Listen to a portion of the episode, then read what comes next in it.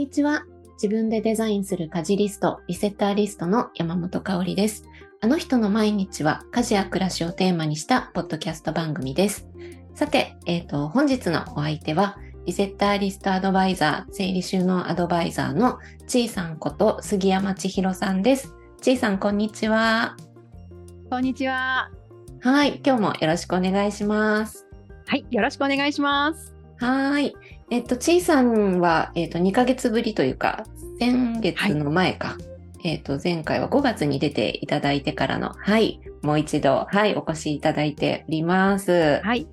で、えっと、ちいさん、えっと、ここの2ヶ月でじゃないけど、最近なんか、ハマってることとか、なんか最初ちょっと冒頭、近況なんか聞けたら嬉しいなって思ってるんですけど。あはい、そうですね。最近だと、あの去年初めて私アフリカ布に出会いまして、うん、で去年初めてアフリカ布のお洋服を買ったんですね。で、その後ちょっとハマってしまって、あの、つい先週、週末にお出かけしたら、アフリカ布の歯切れがまとめて1000円で売っていて、えー、思わず買っちゃって、で、今、あの、ちょこちょこ、1日あたりはちょこちょこなんですけど、なんかちょっとこう、コースターを作ったりとか、ちょっとガマ口の小物入れ作ったりとか、そんなちまちましたお仕事をやってるのがすごい楽しくなって今やってます。アフリカ布って結構あの結構あのカラフルで大柄なイメージがあるけど、はい、そういう感じのやつですか？もうまさしくそういう感じでもう本当にブルーならブルーがパキッとしてるし、ピンクならピンクも、あのもうなんていうのこうすごい派手なピンクだったりとか、うんうん、でもそこにこう柄が入っていてっていうちょっと幾何学模様みたいなものもあったりとかいろいろとたの、うん、柄の違いもまた楽しくて。えー、それじゃあハマってるんですね？そうですね、ドハマりかもしれない。え、でも、そんな、あの、針仕事、じゃあ、ハンドメイドとかがお好きなんですか？あの、下手くそなんですよ。なので、あの、ミシンでまっすぐ縫うとか、もう本当そんな程度なんですけど、はい、もうまっすぐなの専門でやってます。へえ、専門でね。そうそうそう。お洋服とかちょっとまだ難しいなと思っていて、うんうんうん、本当にあのまっすぐ縫ってできるちっちゃいトートバッグとか、うんうんうん、ポーチとか、そんなばっかりです。へえ、でもなんかこれからの季節にちょうどぴったりというか元気が出そうな感じの柄とか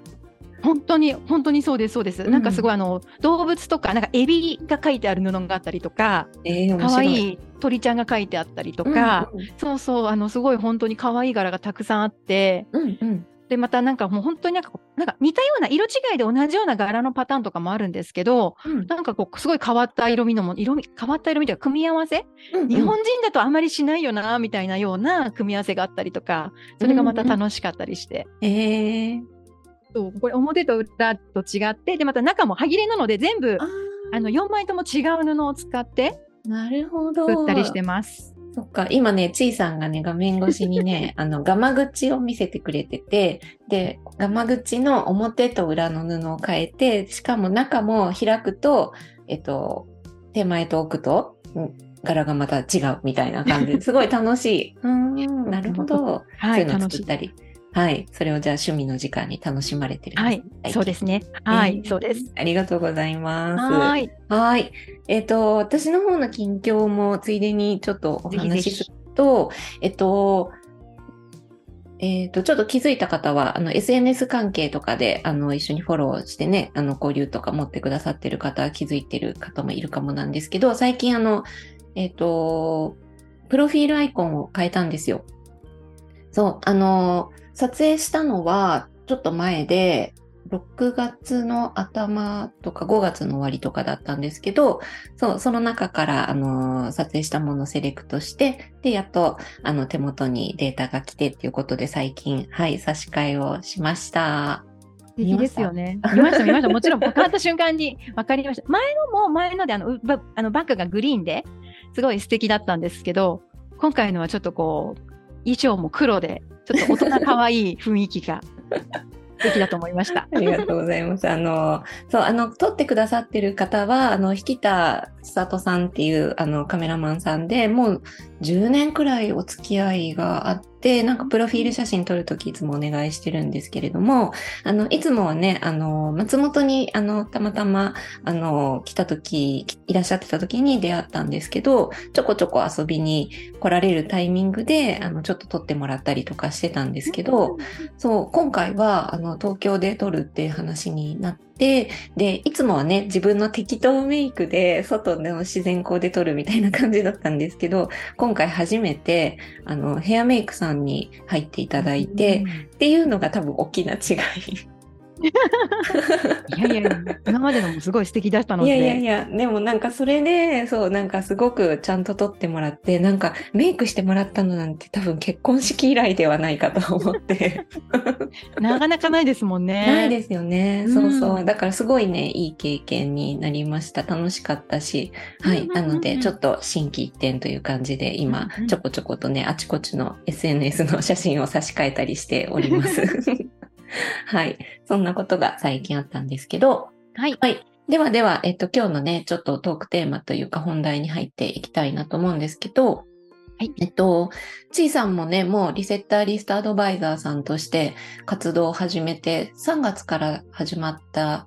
と思うので、はい、もうかれこれ3、4ヶ月、はい、はいね、経つかなと思うんですけど。早いもので。早いですね。はい、あっという間でした。うんうん。そう。でもね、あの、もちろん今ね、そうやってあの、もうね、60日プログラムも始まって、こう、はい、ね、あの、受講生さんをサポートしていく側に今は立たれているわけですけれども、もともとはね、ちいさんも一受講生さんだった時代があって、リセッターリストをね、あの、使う前と使った後の変化とかをもうちゃんとこう、体験されているっていう感じだと思うんですけど、はい、今振り返ってみて、うん、なんか、ちいさんの中でそのリストを使う前と、後の変化ってどんなものがあるのかなっていうのを今日お聞きできたらいいかなって思ってるんですけど。はい。そうですね。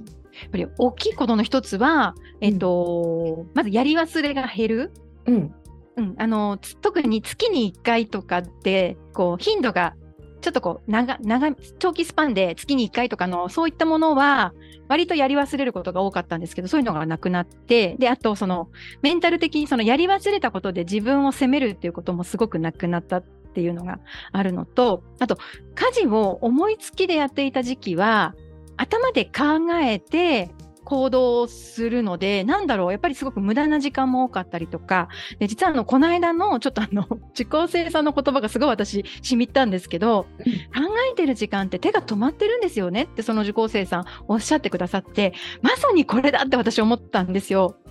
自分もそうだったなって思って頭で考えて疲れてるって思ってたんですけど疲れるだけじゃなくて手も止まってるんですよねその時間って。なのですごく効率が悪くてなんか寝る前に、あれもやってない、これもやってないってバタバタしたりとか、そういった時期がずっとあって、それを一度こう自分がどんなことやってるんだろうって棚卸しをした上で、なんかこう、家事を再構築、60日の間で私したなっていうふうに思ってるんですけれども、なんかあの、本当に効率よく、無駄な時間がすごく減って、なので、ちょっとしたね、針仕事もできるようになったんじゃないかな、なんて。冒頭に戻っちゃうんですけど、はい、それはすごく感じた気持ちの面と時間の余裕の面とで大きく違ったなっていうふうに思います。うーん。ねなんかあの、もともとちいさんはその片付けの先生だから、あの、いろいろ暮らし回りのことって工夫もたくさんされてきてると思うし、そのお片付けの動線のこととかも詳しかったり、あのね、出したら戻すとかっていう行動とかっていうのはすごく徹底されてたんだろうなとは思うんですけど、家事ってまたちょっと、あの、なんていうのかな、近いようでちょっとまた別の分野っていうか、うん、お片付けとは。はい。なので、なんかその考えてるときは手が止まるっていうのは本当にその通りで、リセッターリストあると、あの、考える時間がもう省かれて行動するだけになってるから、なんかその立ち止まって、てんてんてんってなってる時間があんまりないっていう感じですね。必要なくなるんですよね。そうそうそう。だからその辺がやっぱり大きな変化だったっていう感じかな。違いますね。あと本当やり忘れて自分を責め責めるみたいなこともなくなりましたし、なんかそのやり忘れて自分を責めるって一体何なんですかね？うん。なんで責めちゃうんだろう？ちゃんと使用感がすごく強かったんですよね。もともとが。で、それができない自分を、まあ、片付けの方でも自分を責めてたんですけど、家事でもやっぱり同じことをやっていて、思った通りに進まなかったり、理想通りにできなかったりっていうと、なんでできないんだっていうので、で、しかも家事ってなんかある意味やれて当たり前感がちょっとあるじゃないですか。なんとなく。で、それも完璧にこなすことが、もうなんか求められている。自分で自分にこう、なんというかギブスをはめてじゃないんですけど 思い込んでいて、でもそこも、あ、こういう無駄もあったなとか、この、その、家事を棚卸しして組み立てていく過程で、なんか自分にとってどれが必要で、どこにどれだけ何をするかっていうのが、こう見えてきたこと、これはすごく大きくて、逆にリストがあることで、あ、これさえできてれば私いいんだっていう、そこが全然違いますね。うん。うん、やっぱりできない、できる自分がすごく多分理想なんですよね、きっと。で、それができないってなった時に、やっぱ私ってダメなんだ、みたいな。そういう思考回路がずっと働いていたような気がします。うん。なんか、そうなんですよね。なんかこう、理想を持っちゃうし、なんかそれ、それってかなり、えっと、時間をかけてやった状態とか、すごく頑張ってやった状態を、なんかゴール設定に置いていて、で、なんかこう、それってなんかもうプラスからかなり上のプラスな気がするんだけど、なんかでもそのさっきちいさんが言ったみたいにできて当たり前の時ってなんかすごいマイナスに自分がいてなんかゼロに戻すのに必死みたいな風に捉えてるところもあったりしてなんでそんなにこう自分をななんていうのかなつ辛くつら 辛くというかこう下に見積もってしまうんだろうと思って、私ももちろんそうなんですけどこれは一体何なのかってすごいいつも思っちゃうんですけど、えー、多分なんか日本人特有のような気もするんですけどね。みんな頑張ってるのにみんな自己評価低いみたいなうん。ところはなんかお片付けとかでもなんとなくそういうのを感じるし、うん、お話しする方結構やっぱり一生懸命やってるその方も本当に皆さん頑張ってる方が多いのに、うん、なんかいやいや私なんてまだまだですっていうのが、うん、まあ、日本人の美徳感でもあるのかもしれないんですけどいや、頑張ってるじゃん、みんなすごいんだよって、すごく言いたい。それありますよね。もう十分頑張ってるから、うんうん、もう本当にできてますよっていうところをまずリストで伝えたいっていうのもありますよ。ね、なんかこう、はい、いくら、あの、やれてるんだよって、こう、声で、だけで言っても、なんかその場では、うんうん、そうなのかって思っても、やっぱりまた元に戻っちゃうけど、なんかリストを、こう、ツール使って、形になってやれたことが残ってったり、なんかこう、やった実感をこう、客観視できるものがなんか残ると、あ、できてるんだって初めてちゃんと分かった、うん、理解しましたみたいなことをやっぱり受講生さんから言われることも多かったりするので、うんうんうん、なんかそこがこう誰かに言われて分かることと自分の実績としてツールから理解できることってまたちょっとね、あの、なんていうのかな、ステージが違うのかなっていう感じがあったりして、うんうんうん。うん。なんかそういうのが伝えられるっていうのも、なんか大事なところだなと思って、なんかそれをちいさんはご自身がこうね、受講生さんだった時に、そこの違いとか、こう自分がちゃんとできているんだっていうところとか、その考えて考えてこう、何、やっぱりダメだ、私できないみたいな 完璧を求めてみたいなところから抜け出せたっていうのはすごい大きいなと思って。もう本当に大きいです。うんうん、ありがとうございます。だからなんかこう時間ができますとか、そういうのもすごく大事なことなんだけど、なんかこう気持ちの面もやっぱりかなり大きいかもしれないですね。うん、いや、もう本当に大きいと思います。なんかリストでチェックが増えていけば増えていくほど、なんかできてる、できてるっていう自分のなんていうんだろう、こう気持ちが上がっていくところもあったりとか、うんうんうん、で予定したことが全部できたら、いや、もう私今日完璧じゃんみたいな、そんなふうに思えるじゃないですか。で、それもなんかすごいたくさんの人にもなんかこう感じてほしい。今すごく頑張ってるのに、なんかまだできてないって思ってる方、一人一人に、いやいやいやいやって、うん、やってみてできてるよみたいな風にお伝えしたいなっていうのはすごく思いますね。そうなんですよね。で、そのリスト自体が、やっぱり、どういうリストかっていうのがやっぱすごい大事で、ね、多分、私のリストとちいさんのリスト交換したら多分成立しないじゃないですか。ぐちゃぐちゃになると思います。そこがまたでもすごくいいところで、うんうん、あの私も確か同期同じタイミングで受講させてもらった方が私以外にあと3人いらっしゃって4人で一緒に講座進めていったんですけど、うん、もう最初に出てきたリストも違うんですけど講座を繰り返していくたびにどんどんどんどんみんなのリストがこうある意味離れていくというか、うんうんうん、その人色にどんどん染まっていくっていうかもうそれがまたでそれをあの同じ講座の中で見せていただいたりとかもあって、すごいそれもさでいいところは、参考になるところは自分のところに取り入れさせてもらったりとか、で、やっぱりすごく個性一人一人こう違うリストが出来上がる過程がすごく楽しかったなって今でも思ってます。うん、そうなんですよね。うん、なんか、あの、自分、人それぞれだよとか、こうなんかこう、あの、みんな違っていいんだよみたいな言葉はよく聞くけれど、うん、リスト見ると本当にそれがわかりますよね。でもそれがそれぞれにとっての最善解だったりとかするので、だからこそうまくいくっていうか、そのチェックした時に、うん、いや、できたって思えるっていう。うん、多分、香織さんのリストに私はチェック何個つけれるか分かんないです。いやそれは逆もまたね、もちろんしかりだし、こだわりポイントがやっぱ全然違うし。全然違いますよね。そうなんですよね。そう、ねそう。だからなんかこう、あの、リセッターリストのサイトに行くと、なんかこう、ちょっとサンプル的なリストは、あの、写真でね、ちょっと見れたりするんだけど、あのまんま使ってる方っていうのはほとんどいないですもんね。無理だと思います。なんか思いもよらないような工夫がいっぱい出てきて、うん、うん、本当にみんなそれぞれで、あれ全部今まで私見てきた方のリストとか集めたら圧巻だろうなっていつも 思うんですけれども。辞書ができそうですよね。ね、本当参考になりそうなものがいっぱいできそうだなっていう気は、うん、するぐらい、本当にあの、で、同じご家庭でもやっぱお子さんの年齢とか、ご自身がまた働き方を変えたりとか、うん、そういうことでまたね、内容がが結構変わってきたりとかもするので、そういうのもなんか面白いところの一つですよね。そうですね。うん。で、なんか変わっても一回作り、作り方をこう学んだので、私とかも多分そ、その講座を受けさせてもらった最後にこれがベストだよって思ったリストから、今多分3回ぐらいは作り変えて項目こう入れ替えたりとかやっぱりしているので、でもそれができるっていうのはまた強みだなと思って、なんかストレスなく家事を再構築できるっていうんですかね。うん、うん、うん、うん。その力をつけていただけたなっていうふうにあの講座で思ってます。ああ、それはすごく嬉しい。なんか、ね、なんかたまに、あの、受講生さん、卒業された方から、あの、お便りというか、あの、メッセージいただくことがあってて、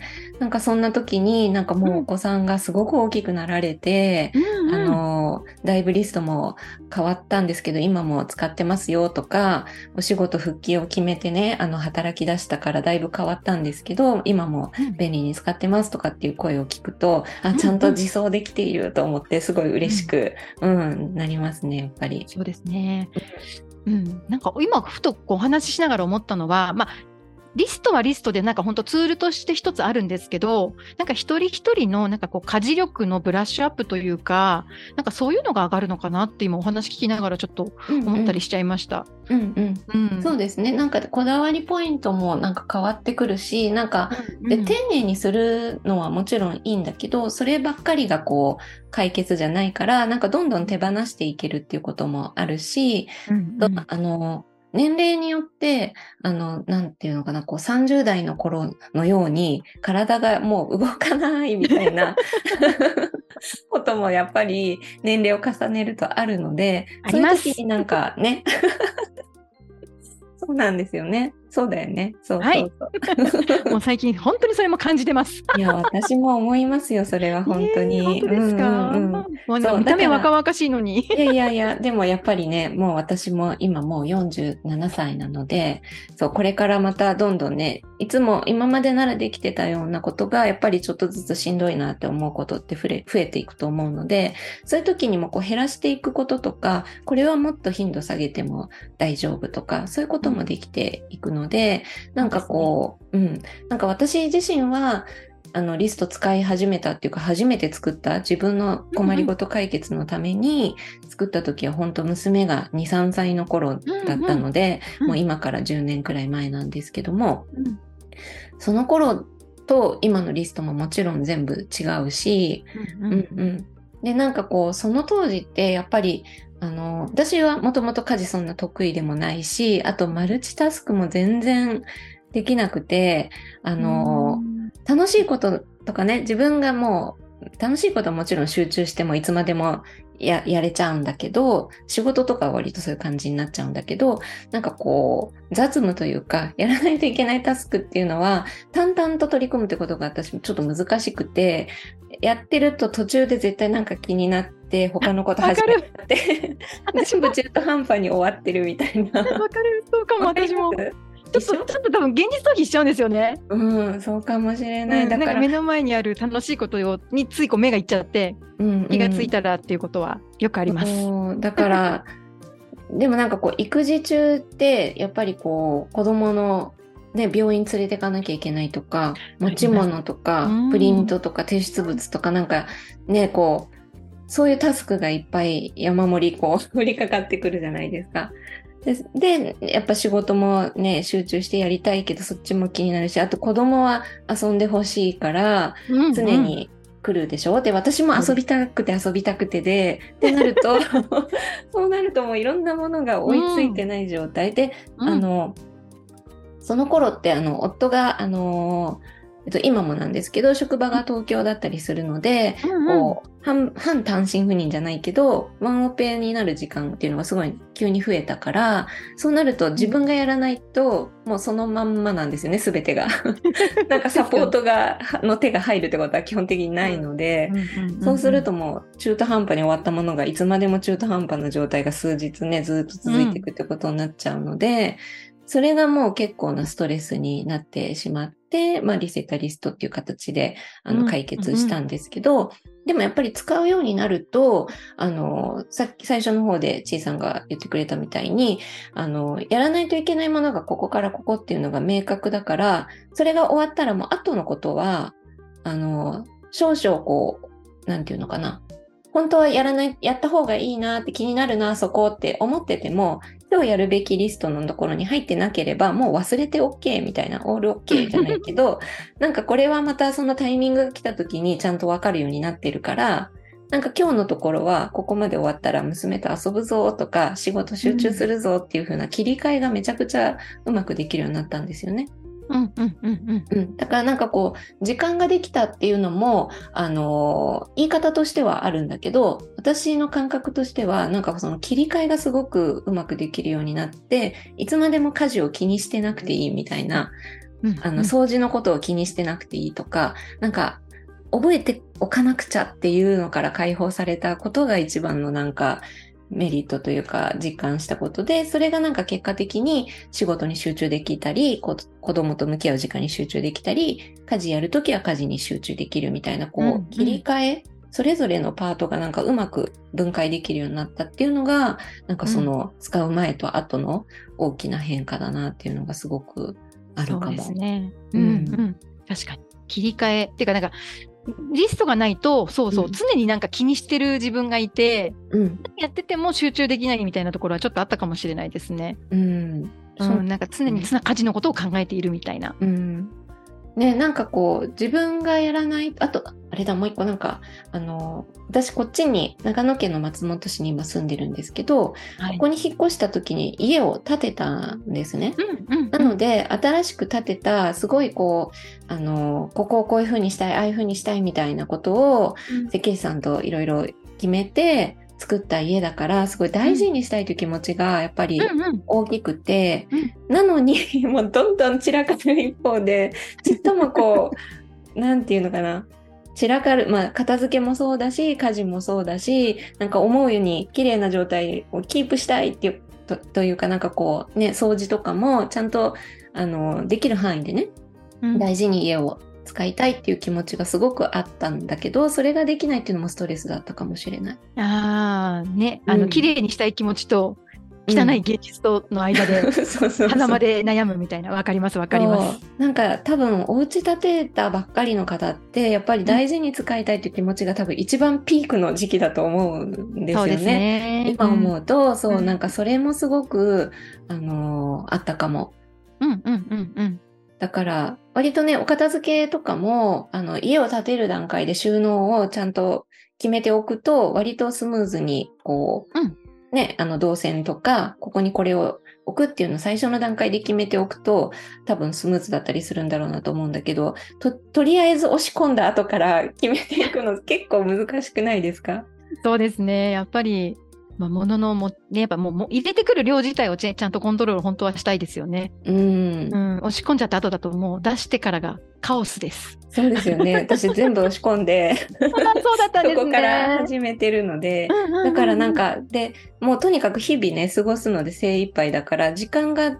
できないと取り組めないって思ってたから、うん、時間ってね、できないじゃないですか、基本的に。うん、いつかって思ったらできないから。いつかは来ないですね。そうなんですよ。そう、だからそれもあって多分ストレスが結構大きくなってたのかもしれないなって今話してて思いました。こうやって改めて話すといろいろと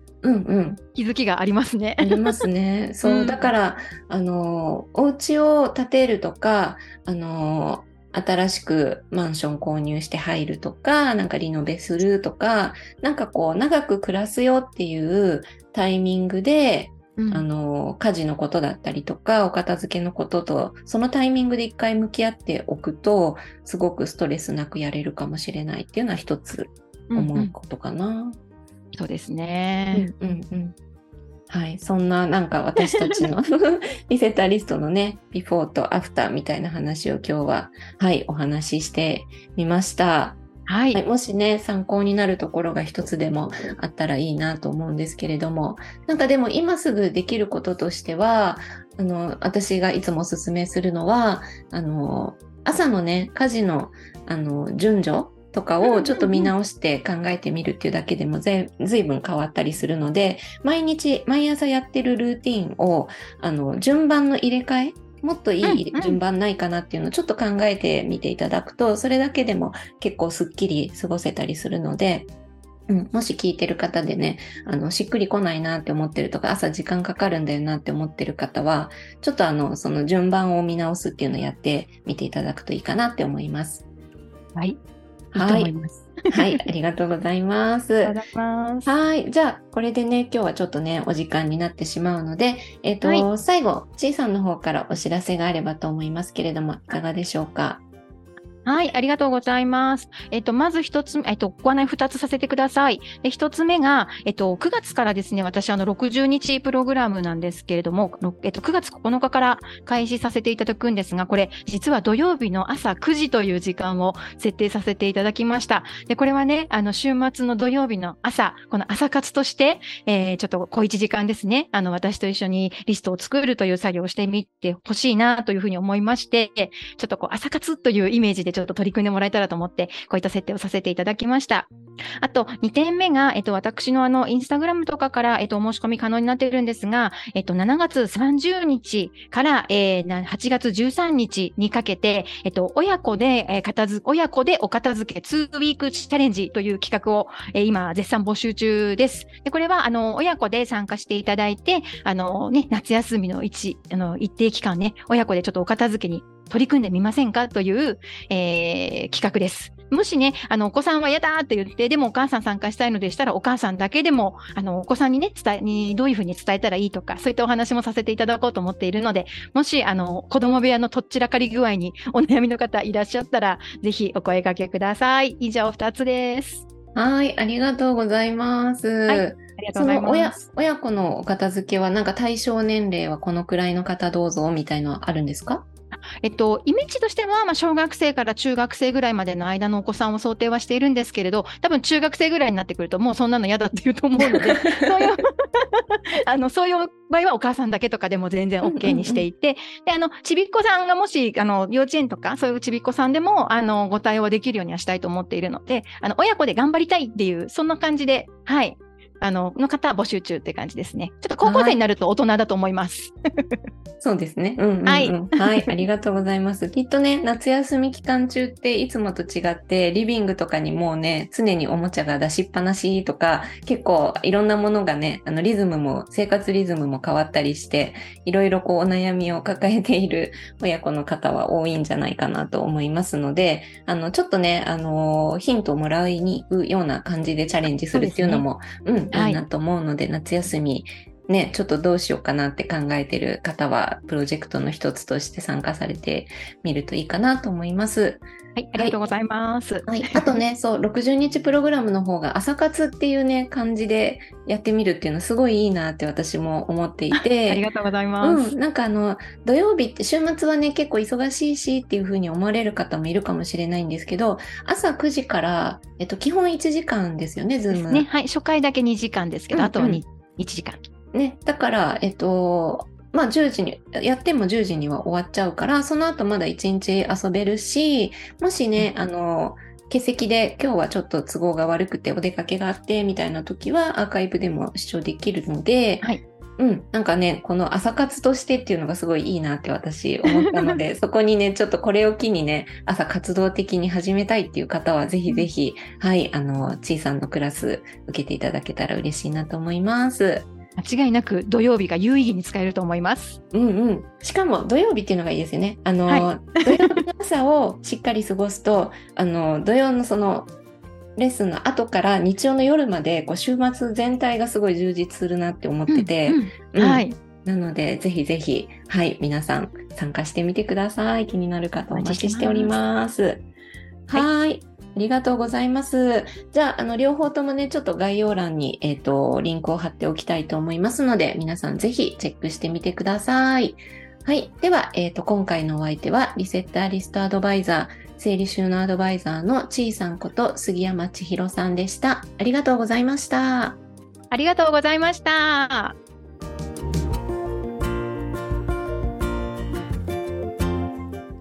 今回のあの人の毎日はこここまでとなります。概要欄にお便りフォームをご用意しています。感想、質問、トークテーマなど募集していますのでよろしくお願いします。それではまた次回お会いしましょう。山本香里がお届けしました。